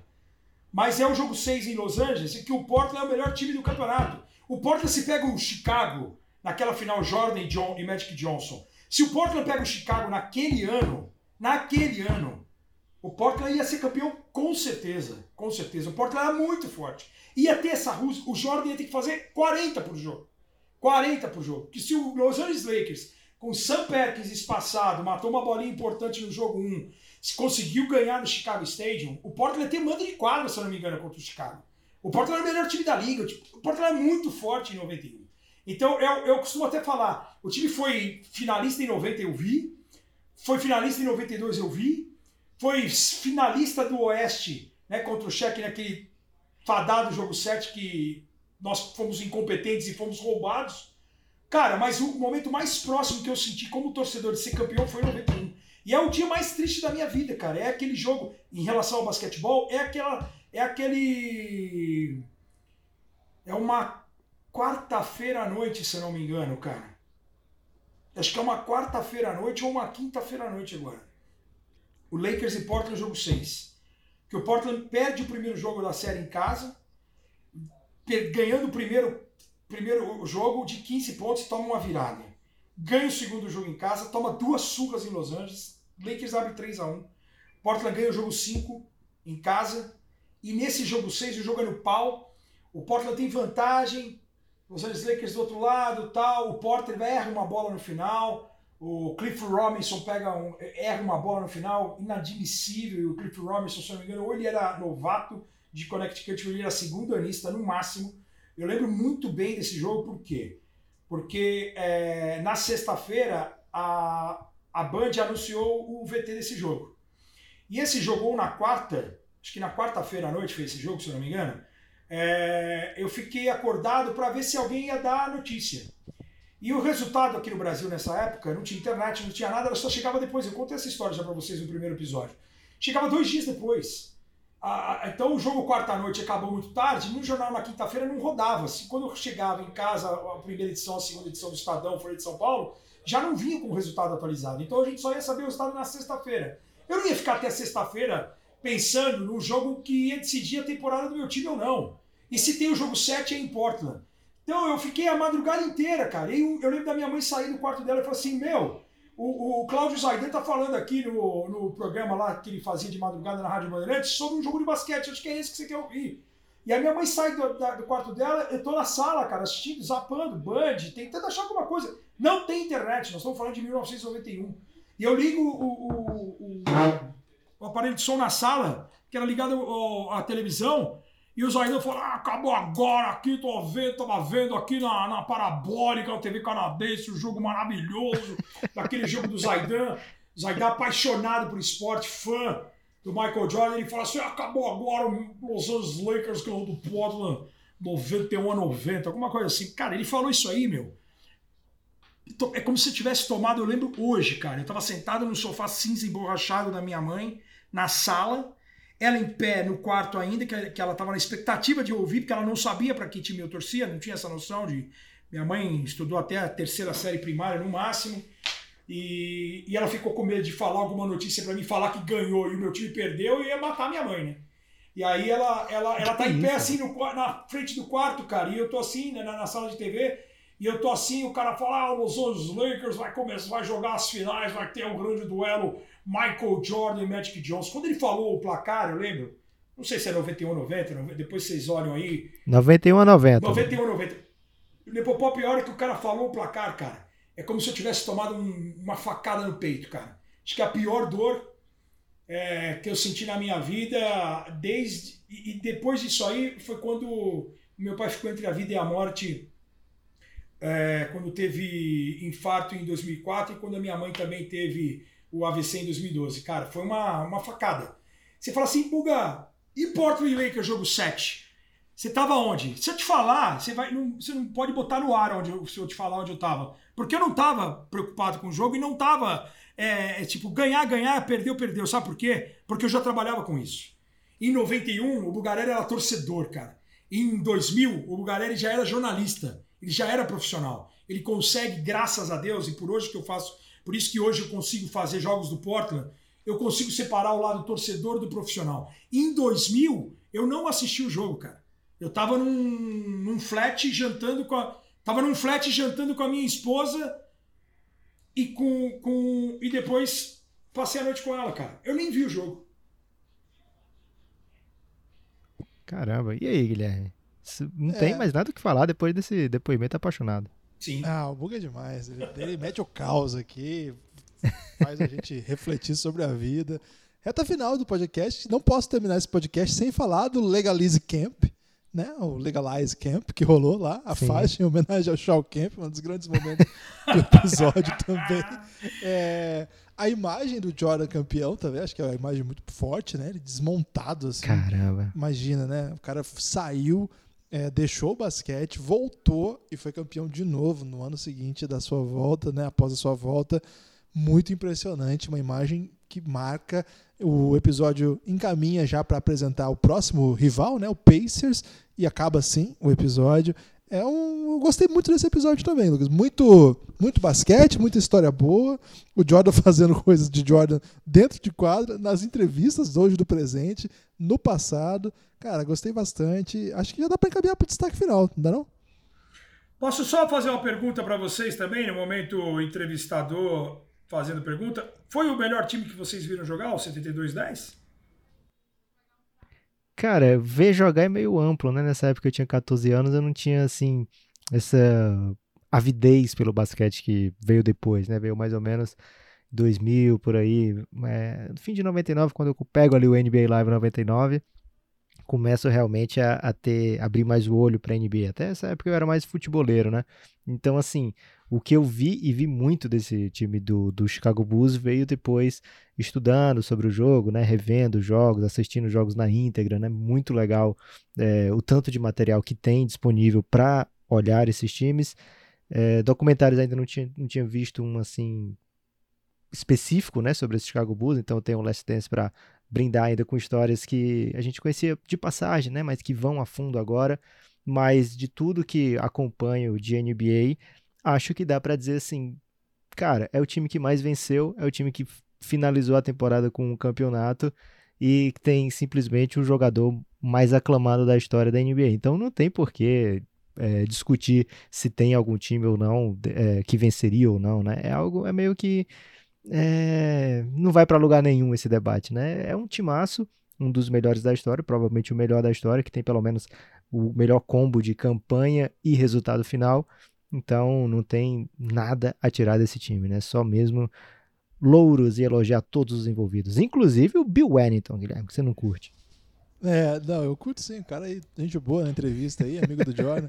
Fala que eu não curto o cara, vai que o cara tá ouvindo a gente. É verdade. Mas eu tô, eu tô nessa do Lucas, também não, não fui uma testemunha em tempo presente, assim. É, certamente não, não. O que eu vi é editado e eles se dando sempre bem, né? Então fica muito fácil colocá-los, sim, é, tranquilamente, né? Eu vi o. Eu assisti praticamente todos, se não, todos, do Golden State que superou essa campanha, né? Que seria uma, uma resposta aí para conversar, né? 73-9. Não é nem o melhor Golden State, a gente é capaz de dizer, e mesmo assim eles fizeram 73-9, né? Então, e aí ali, ali, a gente viu os defeitos, o time ainda perdeu, então tem muita, muitas outras histórias. Outros times que são incríveis, né? A gente viu é, a dinastia do San Antonio, a gente viu Kobe e Shaq jogando juntos. É, a gente viu muita coisa muito legal, né? O, o Miami, Miami 2013. Mas é ao mesmo tempo, né? É, o 2013 teve aquela sequência incrível, né? Mas a mesma coisa, né? Um outro tempo, um outro jeito que a gente viu o jogo também. Então acho que fica bem fácil, bem tranquilo dizer assim, sim, esse Bulls é... Eu acho, por exemplo, se a gente colocar melhor da história, aí, se esse time se aproximar com, os, com aquelas leituras que a gente faz, com os vídeos que a gente vê, aquele, aquele Celtics dinástico é, provavelmente tem um bom caso para segurar aí também, porque foi uma dinastia até mais longa, né? Com jogadores que vão trocando, evidentemente. Mas então acho que, como são tempos tão diferentes, etc., acho que tem, tem boas mãos. Até em homenagem não só ao Jordan, né? Mas esse elenco maravilhoso, um técnico incrível, lendário. E Pippen, Rodman e grande elenco, né? Tony Kukoc, Tem um, um, um Lakers de Kobe e Shaq que eles vão 16-1 nos playoffs, velho.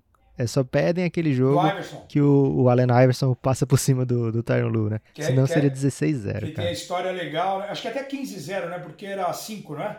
5 no primeiro, depois 4-4-4, né? 8, 12, 17? É, agora Não, 16 já era. novo. Acho que já era. Já era 7? É, já era.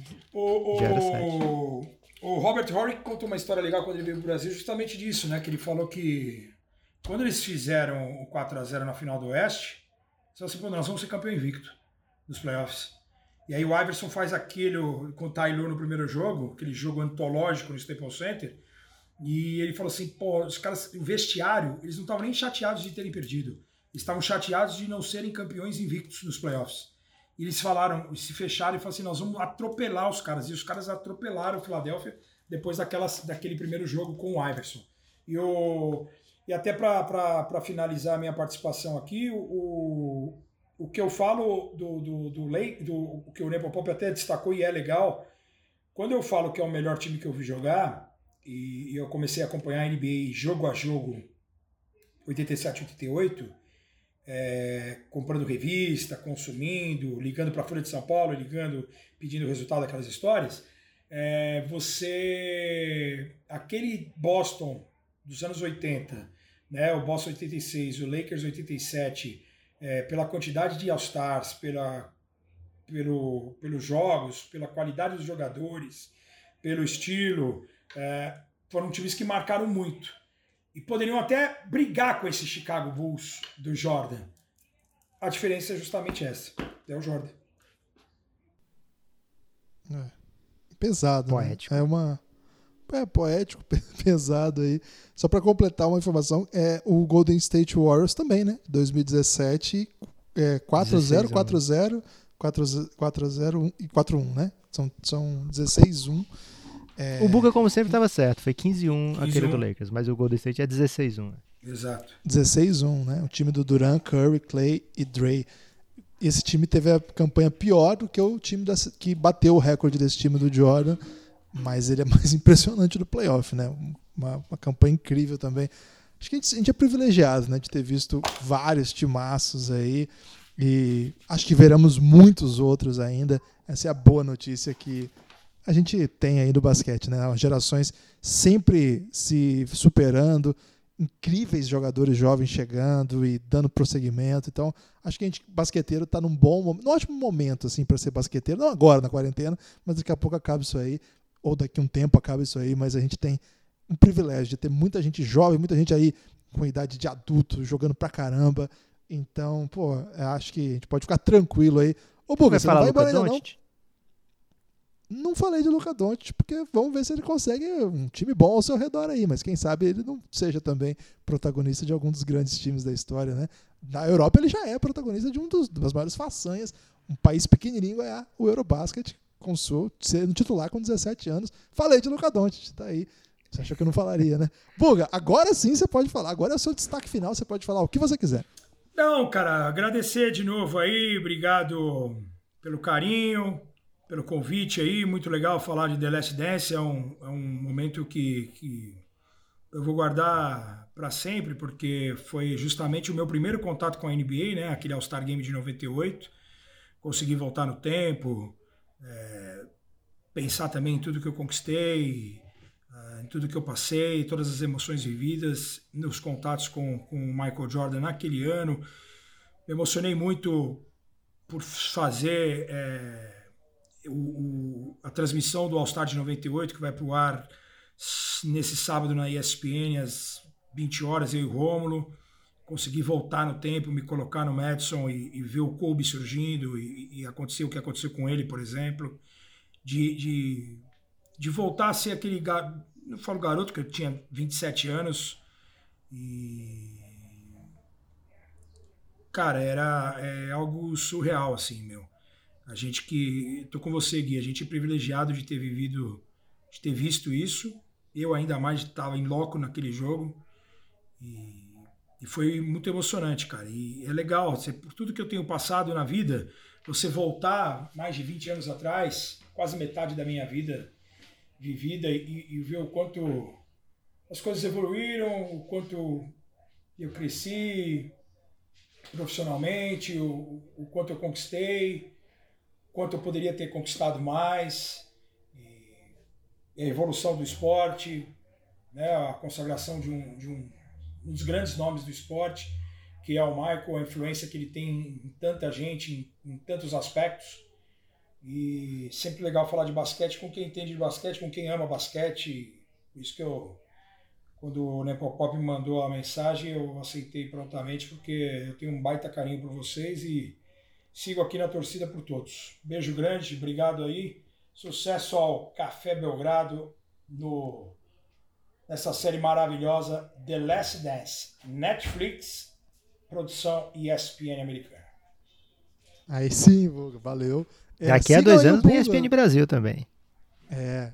Tem que seguir o Buga no, no Instagram para ver as lives aí. Ele tá participando de várias aí, contribuindo com o debate aí. Vale a pena, hein? Várias lives aí. Já acompanhei algumas, viu, Buga? É mesmo? Tumulto. É, pô, você arma o caos lá. Então sigam aí o Buga e fiquem atentos às lives. E ele vai postar foto de brinco, em breve. É ele tenho, e o tenho. gigante, Lucas. O, o, o, eu vou mandar depois, eu vou postar, depois eu mando as fotos do, do, do Michael no, no All-Star de 2002, que são bem legais, bem emocionantes ali. E bola pra frente, vamos embora. Eu, eu me senti ludibriado essa história do brinco. Eu jurava que ia ter uma foto do brinco. é, tô esperando a do Hoffman, pelo menos. A gente faz. A do, Hoffman, a, a do Hoffman, o Hoffman mandou aqui, eu mando pra você, se você quiser. Se ele me autorizar. Ah, aí sim. Mas o, o a, minha, a minha, a minha, a gente pode, pode fazer uma montagem aí, meu. Se quiser, hoje tá tão fácil.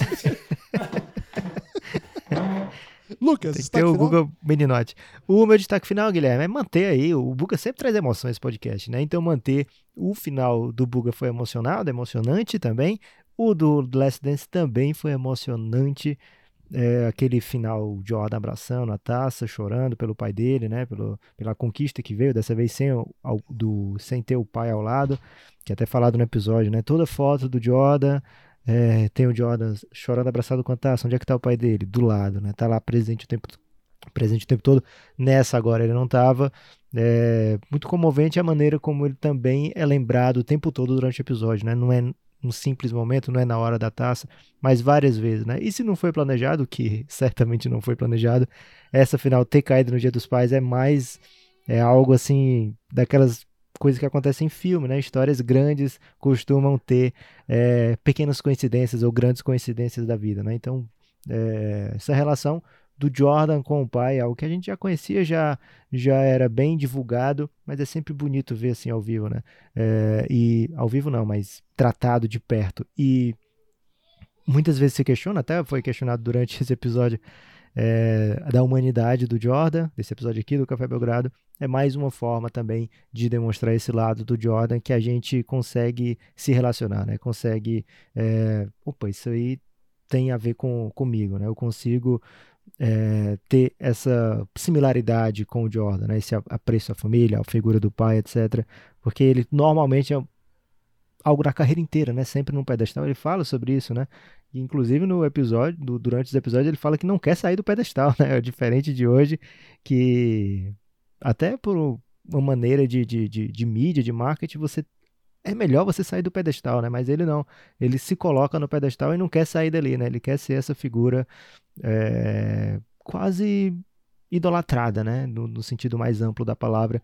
E quando tem esses momentos de, de humanidade, são os momentos que eu mais gosto de acompanhar de Michael Jordan. O meu destaque final é agradecer o Buga, claro, e a todo mundo que ouviu o podcast, está aqui com a gente até agora. Podcast Café Belgrado, você pode encontrar a gente no YouTube agora, já falamos sobre isso lá no começo, no Instagram, no Twitter. Não esqueça que tem episódio exclusivo no YouTube, Guilherme. Tem episódio exclusivo no YouTube, tem episódio do Pingado, tem episódio do Elástico Mental e tem muitas outras coisas aí. Fiquem atentos, segue a gente. A gente não para de fazer podcast. Forte abraço. Porra, Buga, valeu, ficou demais, cara.